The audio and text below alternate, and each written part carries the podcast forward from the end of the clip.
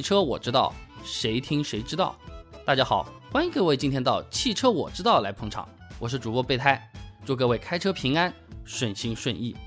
汽车我知道的微信公众号终于弄好了，WZD 零零九，我知道拼音的前三个字母 WZD 零零九，汽车我知道。全新的微信公众号呢，在里面有自定义菜单，点一下直接就可以听我们的节目了，非常方便。各位已经加过的老听友们们，还请辛苦一下。WZD 零零九，备胎在这里谢谢各位啦。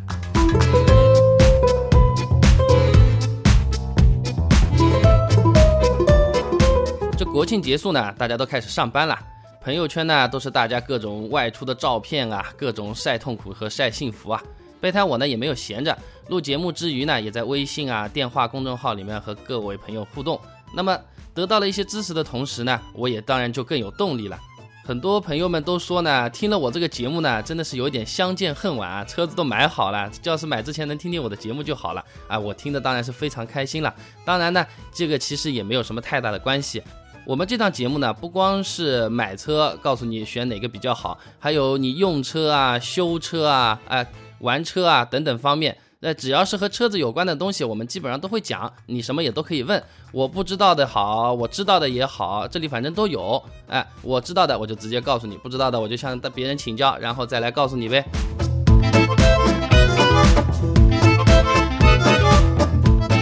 我们这里呢，可算是一个全产业链汽车生活脱口秀啊。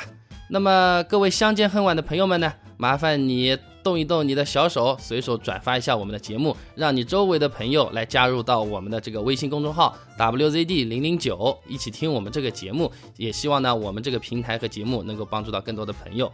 今天这期节目呢，是一位叫做伟岸的朋友和我的一个互动。哎，我们连线了之后呢，讨论了凯越啊、明锐啊等等车型。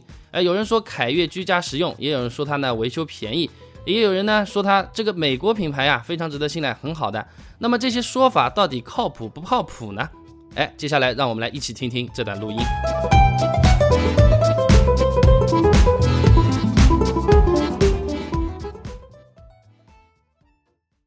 喂喂，你好，哎是是伟岸是吧？我是备胎啊。哎你好，你好。哎呀，国庆快乐，国庆快乐。哎，节日快乐。啊，刚才听你聊还有点害羞啊。对，我现在就是我感觉我那个想法呀，还不是蛮蛮蛮成熟，就是他聊不出什么东西。啊，这个没关系的呀，我们就是随便讲讲的呀，对吧？现在的话，就是说你上次那个跟我在微信上面讲是那个凯越和明锐这两个车子，对吧？对。啊，那这两个车子是你那个第一次买车子，还是说已经买了台几台车子了要换啊？没有没有，我就这车第一次买车嘛。啊，第一次买车子是吧？嗯，那车子买来的话，平时打算要怎么用啊？是上下班呢，还是说就是休息的时候开，还是说要开出去做生意啊？怎么样的？这和你的职业工作有关系。就是上下班吧，还要接接送小孩啊，然后带老人，嗯，是出去玩一下。啊，是这样的，是吧？那基本上也是标准的这种家用型的车子啊。对对对，啊，就是。那你听过我们节目，你应该会知道，就是说谈到这两个车子，我肯定会问你，你为什么会想到选在这两个车子里面来选择？你不妨跟我们说说看。呃，然后我就讲究性价比嘛，因为工薪阶层嘛，我就说，呃，只要够用就行了。然后就是比较空间的话，够五个人，四个大人一个小孩。嗯。然后，嗯，然后就是。动动力方面，我操控方面，我我也不是蛮讲究，安全性方面应该比较重视。然后就是说后备箱那个装东西空间，我也比较在意。啊，是这样的，是吧？那相对从哎，你讲，你讲，你讲。那个凯越嘛，它的我感觉它的性价比还是蛮高的。嗯，市场上优惠还比较大。啊，十万块钱不到，九万多啊就可以那个自动挡就可以搞下来。嗯，我首先是要考虑买自动挡。嗯，自动挡的话开起来会比较方便啊。那么凯越和那个斯柯达的那个明锐啊，基本上那个自动挡的车型它都有。那么相对来说油耗的话，明锐会好一点。然后空间尺寸也是明锐大，不过呢总体价格也是明锐贵。贵很贵一点，贵五万多吧。呃，相对来说要看你要选的那个型号吧。那么这涉及到你的预算。说，反正我就觉得够用，因为我第一辆车嘛，我也不知道车完全不是很了解，我就怕到时候开的磕磕碰碰的也比较多，就想第一辆车也不要买太好的，够用就行了。啊，这从够用的角度来说，这两个车子基本上都是比较够用的，有可能还偏好了那么一点点的。这两个车子还是还还是比较不错的啦。那怎么讲呢？就凯越的话呢，有一点要跟你解释一下啊，就是它呢是别克的品牌，对吧？但是呢，它这个车型是那个通用集团的那个呃泛太平洋环亚设计中心设计的。简单的讲，就是以前韩国的大宇公司。它的结构和设计，它是一个韩国车子，你把它从韩国车子的角度来理解会比较好一点。就是说，你觉得这个车子的设计，你觉得是满意的，值这个价格，那 OK。但千万不要觉得啊，它是个美国车，美国车特别好，你愿意为这个美国车多付钱，那我就不是很推荐这个想法了。那它安全性方面，它的钢板，那韩国一般坐车也是，呃，重量也不是很重吧？但是这个别克这个车子安全性怎么样呢？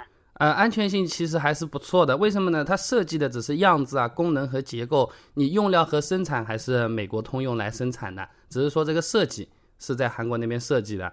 那相对和同级别的车子来比的话，它基本上，呃，比如说和雪佛兰比吧，基本上比它重一百公斤左右。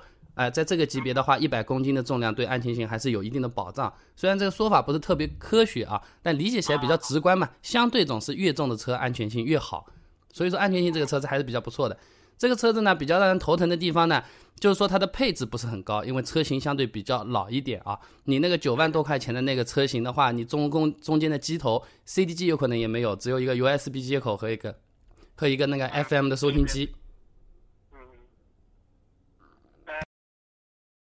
我是说它的动力够不够用啊？五个人坐上去。动力的话，五个五个人坐上去只能说是勉强够用。首先，新款的它就是一点五的那个自然吸气的发动机啊，然后这个车子本身又比较重，你一个人开的时候呢，它还能有点翘头，有点推背感的，还能上得去的。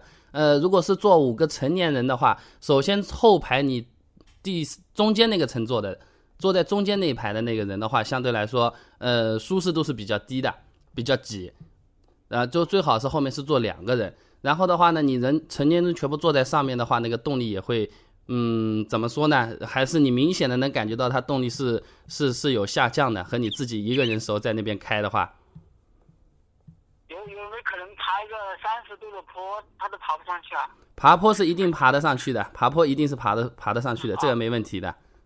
只是说那个动力和加速和你原来比的话，是会有明显的影响，你能感觉得到的。但不存在这种爬坡爬不上去这种情况，这不可能影响那么大的。啊啊，哎，还有点，它这个油耗好像偏高一点吧？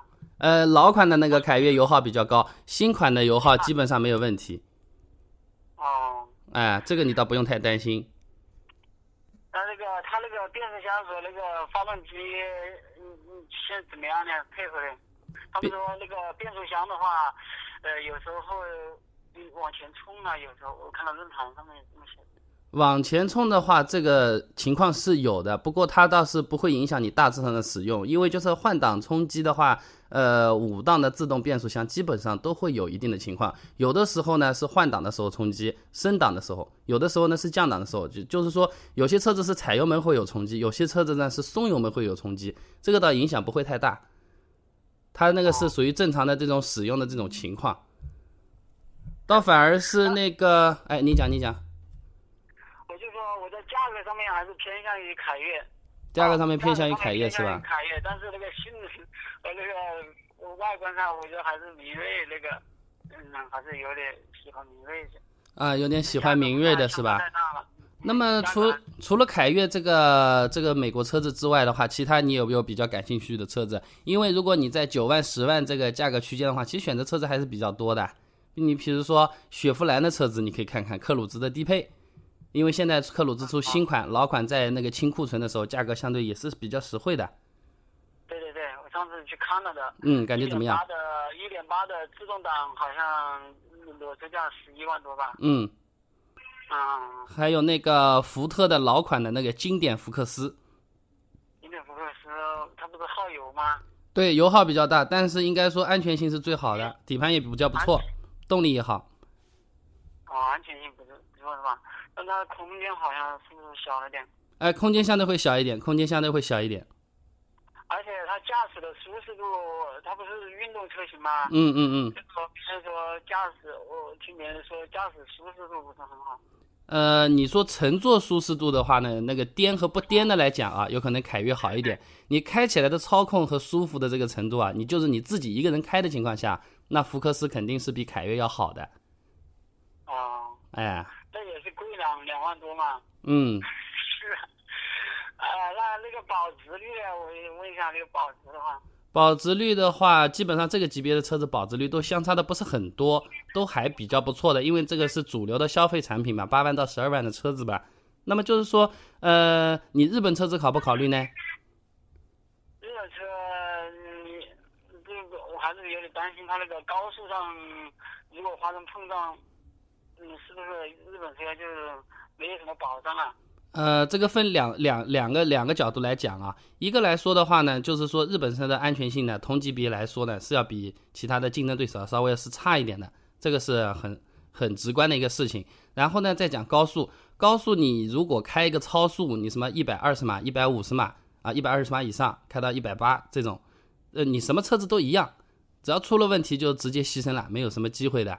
因为呢，就是说所有的那个测试法规，你说欧洲的碰撞车眼、国内的碰撞车眼、美国的也一样，它是以六十码的碰撞速度来测试你的安全性的。但就他就觉得你一百码，你看到危险，你肯定会踩刹车，但是你刹车踩不住，你踩到个六十码左右这么撞上去，哎，这个人会不会受伤，命保不保得住？就是说你一百二十码开，你随便开任何车子撞了都会有非常严重的后果的。啊，选车，其实选车那个什么。这有些嗯什么配置都不重要，关键的因素就是有你跑到一百二十码的时候，它那个你如果转弯的时候它不侧翻，或者你刹车的时候，嗯在短距离能够停下来，这是衡量一个车子最好的安全性最好的标准是吧？嗯。但是我又不知道怎么那怎么测试呢？那我不知道亲自去开一下才好了。对对对，要自己去开一下，自己开一下，相对来说的话，你有个比较直观的感受。因为如果从底盘的直接开的那种稳定性的角度来讲的话，呃，日本车不会比美国车要差。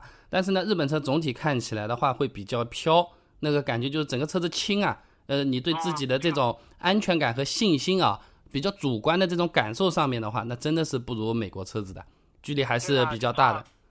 就感觉跑高速的时候不敢跑是吧？呃，跑高速不会觉得不敢跑，因为我日本车、美国车、德国车我都开过，那个也是比较多了。容易飘起来了。呃，速度高会不会飘啊？最主要的是你车子的形状、空气动力学，这个风风阻啊，这个是非常重要的。然后就是你的四轮定位做得好不好，动平衡做得好不好，这个是其实比较重要的。你开得快，你开得快的时候的飘啊，其实很有可能啊，是因为那个发动机的共振，还有轮胎那个动平衡做的不是很好，整个车子啊，你感觉其实是在震动，在晃。给你一种错觉，你这个车子飘起来了，其实和轻重倒没有什么太大的关系。哦，那那我想问一下，你觉得那个凯越有什么不行的地方吗？嗯，凯越我比较不满意的地方，我说几个啊。一个呢，就是它的轮胎，它比较用的比较小，哎，轮胎比较小。那么轮胎它那么小呢，它是为了省油，对吧？但是呢，它那个一点五的发动机再加上这个轮胎呢，这个油耗基本上是达到。呃，中等水平，它不算好也不算差。以前呢是属于高油耗的，现在呢是中等水平。你比如说市区道路平均时速大概三十码左右，平均啊，平均三十码左右的话，你的油耗大概在十个油左右。但如果呢，你的平均速时速可以达到六十码的那个样子呢，你油耗基本上可以达到六点几到七，啊，这这基本上是这么个情况。啊，哎，比以前的好。油耗我还可以忍受啊，我还可以忍受。哎，这是一个。嗯，对，然后的话呢，就是我刚才说的那个内饰和配置啊，相对来说会少一点，用那个配置不算是特别的全，它连那个正驾驶的那个遮阳板上面那块化妆镜它都给你省掉了，这个比较比较省配置，和老一代的那个凯越没法比，老一代的凯越配置还是比较全的，因为现在价格卖的比较便宜，包括从主观的感受上来说啊，它那个。车子的车钥匙啊，那就就是一把像房门钥匙一样的，加一个那个凯越的标志，这么手插进去炫的。然后呢，方向盘中间不是有个别克的那个标志，那有个 logo 的嘛？那个 logo 呢，它是塑料的那个呃有凸出来的，它就给你印了个样子上去，而不是说我们这种彩色的有个标志的。那这种呢，倒是后期的话，你可以呃去买一个配件去把它改上去，就是说类似于这种，呃细节方面的东西和原来的凯越比呢，是让我比较不满意的地方。但是毕竟现在比以前便宜那么多多价钱啊，我我觉得我还是能接受，而且发动机比原来的还好。对，发现而且它那个变速箱原来是四四档的嘛，嗯对，六十的，是不是好一些呢？呃，以前的那个变速箱和发动机都不怎么好的，说实话。哦。啊，我我我们经常会有返修。对我一个同事买了，他已经开了五年嘛，他说也没什么问题。呃，然后他当时买了十一万，现在我说都降到八万以下了，他就说那你可以。嗯，这个可以考虑一下，这个考虑一下。我是建议这个车子你去开一开，然后的话呢，去去回头再想一想这个车子。这个车子的特点啊，哎，就是中规中矩啊。哦哦。因为我这个人本来也是中规中矩的，嗯，比较符合我的个性，这个，嗯，而且这个车呢，市面上很多，我可以在那个出租车地方先借一下，我如果觉得合适的话，开一段时间。哎，这个是非常不错的选择。不行的话，我就再再考虑别的款。嗯，然后的话呢，就是凯越那个新款的啊，新款的凯越上面呢，你如果选车比较花心思的，有可能是车子的颜色。呃，对对对，啊，这个颜色你有可能稍微花点心思，因为这个车子其实大家又比较熟了，讲的东西也不多，基本上大家也知道，对吧？那基嗯，大家是选择中规中矩的都会买这个车，但是颜色的话呢，呃，现在多了个白颜色，以前老底子那个凯越的白颜色比较难看的，而且呢，那个是零八年我记得零八年才刚刚开始出，现在又出了款新的白颜色，你可以去看一下。然后的话，银色银色也和原来有点不一样，它的配色全部换过了。这个你倒是可以重新挑一下，你不要说以前朋友借来车，看看这个车样子不错，你买来车颜色有可能是不一样的，红和原来的红比较接近，但银色和原来的银不一样，白色则是完全不一样了。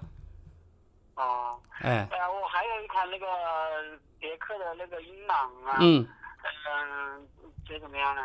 英朗的话，你如果从技术的角度啊，跟明明锐的话比的话，呃，英朗和明锐比是吧？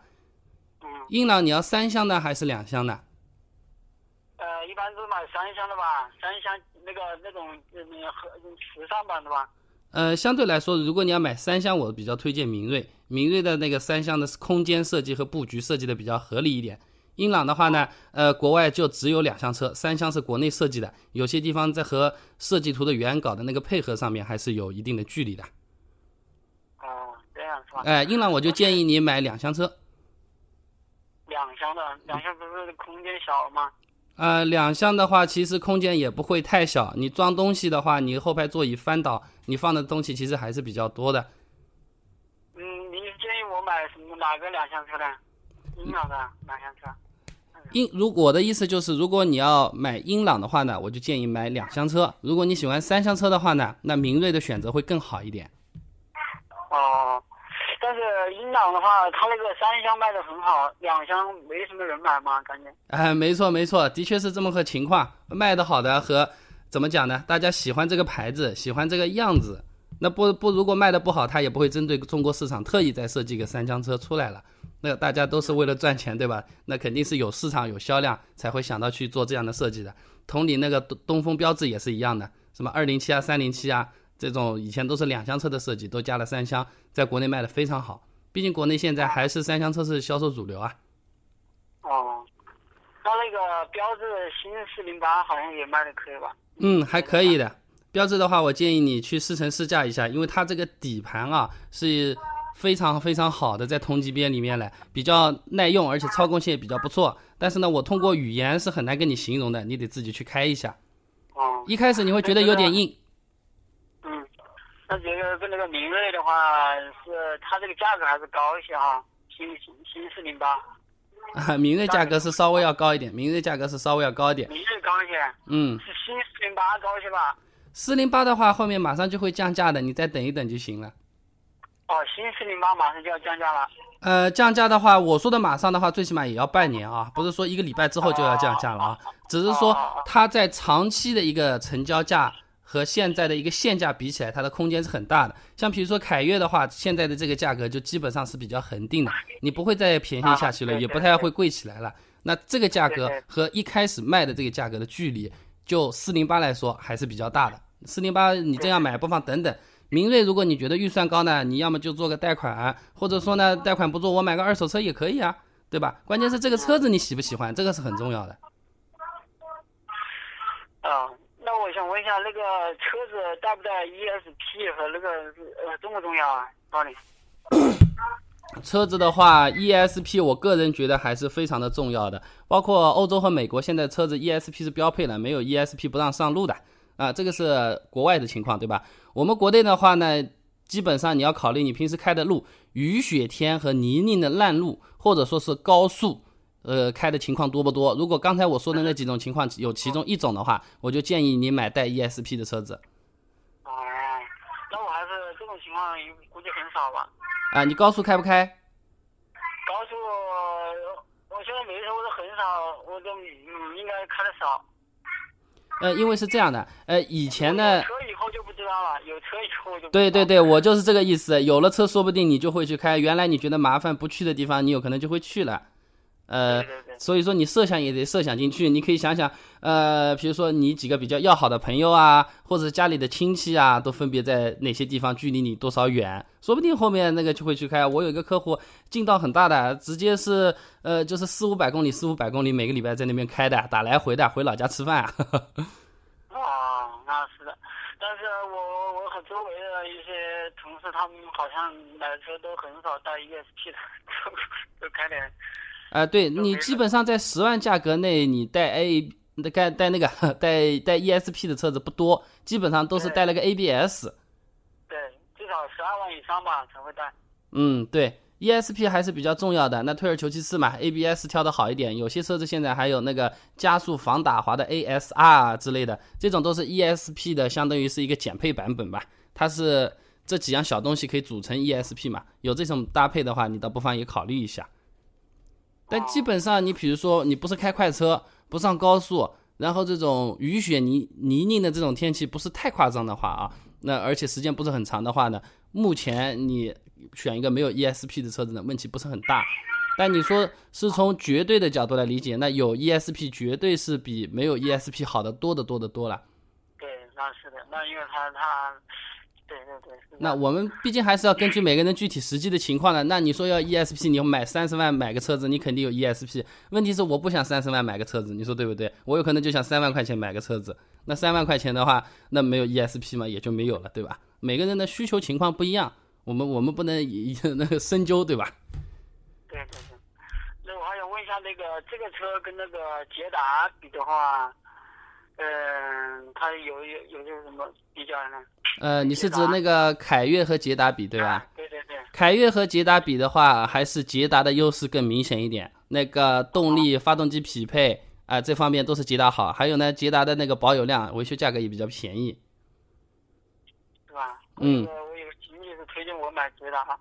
呃，怎么讲？你如果捷达的话，你可以比较把它当做工具车来用，它是比较耐用的，你就可以不怎么管它。凯越呢，生活化、家庭化的这种氛围会更浓一点。一个呢，样子比那个捷达来说的话，看起来更柔和一点，更有亲和力。然后内饰做的比捷达好。捷达的话，我如果说的极端一点啊，不是很，呃，不是很精确的话，捷达和凯越比的话，捷达就等于说是没有内饰的，里面全是塑料，呵 呵很简陋。那个那捷达里面还有革啊，还有皮啊，啊，还座椅啊什么的，这种舒适度的感觉是完全不一样的。捷达你就买了块铁，就这么回事，非常耐用。就买它的安全性是吧？啊，安全性也不错，然后呢也耐用啊，油耗嘛也过得去。那反正会动，也不会坏。你要说坐的舒服嘛，好像不难受，不会生病。你要舒服的也舒服不到哪里去啊，基本上就这种感觉，就是非常的目的导向的。我拿这个车就拉货。啊，跑生意，呃，上下班走路啊，你要说让我喜欢这个东西呢，我不喜欢，它就是个工具啊就好了。那很多的时候呢，会容易变成这种感觉。那凯越的话呢，更温馨一点，坐起来呢更舒适一点。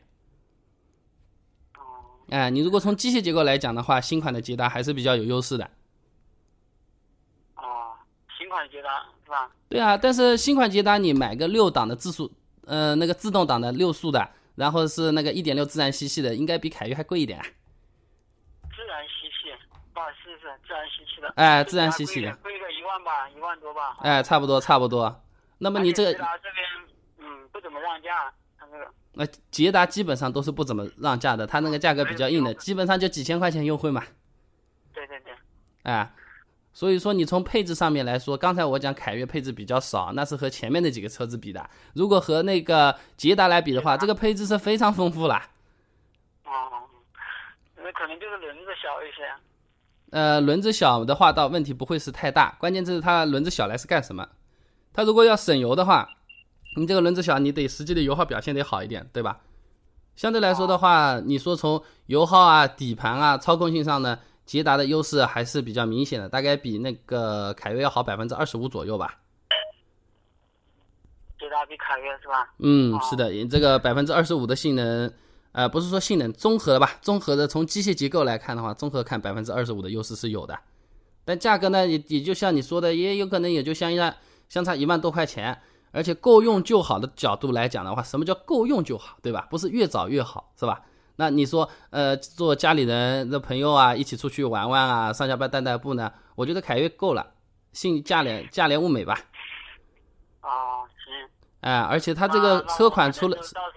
那我就可能到时候就租先租一辆凯越开一下，我就看满不满意嘛。哎，我建议你租一辆凯越去开一下，然后新款的捷达如果租不到的话呢，就去四 S 店试试乘试驾一下，感受一下。因为我一个技术，因为技术不是蛮行，我都别让我试驾，我我都不敢，我都不知怎么敢开。嗯，那个你驾照拿出来多久了？啊？你驾照拿出来多久啊？我驾照。呃，早都有驾照了，但是一直没开过车。啊，这样的是吧？嗯，那这个要多练练了，这个要多练练。这反正自信一点，开车就没什么问题了。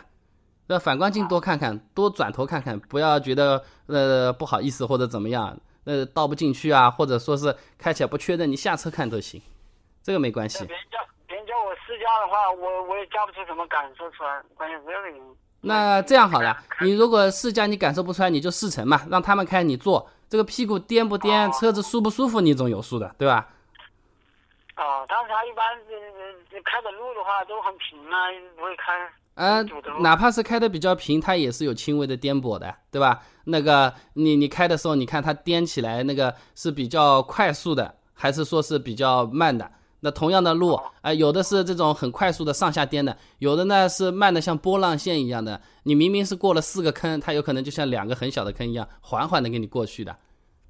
哦，哎，这个你可以感觉一下，包括那个颠起来的时候，你都觉得你坐的那个座椅软不软？你这个头会不会顶到那个上面的车顶？哎，都可以感受一下。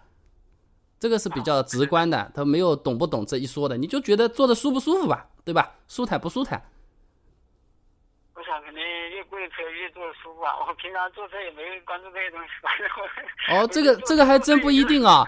像像我们有几个客户，那个他们这个法拉利，我坐完了都要吐的呀，对吧？是啊。啊。我坐一辆奥迪的车，还坐那个出租车，我觉得奥迪车是舒服舒，也没说舒服到哪里去。啊，对啊，这个舒服不舒服真的是因人而异的，和价钱不一定有什么太大的关系的了。那音响特别好还是？啊，音响是还可以，音响是还可以。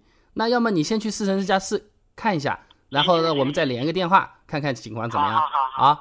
因为我到时候有有有情况跟你呃联系。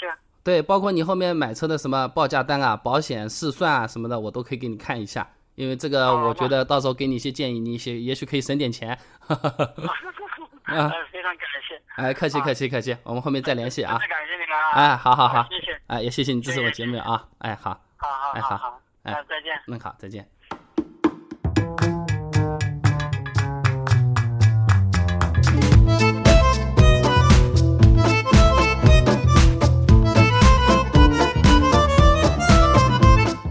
呃，录音呢到这里就算是结束了。基本上我们大家也可以听得出来，我们就是拿着凯越往上横向往下这么来回的 PK。呃，我们伟岸这位朋友其实对凯越还是印象非常的好的。那么凯越的话，我们总结一下它优点吧：皮实肉厚，哎，经济耐用，哎，非常的价廉物美。但是呢，就像我们前面连线上面我讲的那个是一样的，大家不要觉得它是一个地道纯正的美国车而为它额外的买单哦。车子的确是不错，但是不要为它的牌子多掏个一万两万，我觉得那也是不划算的。尤其是你在选一个七万的车子在比较的时候。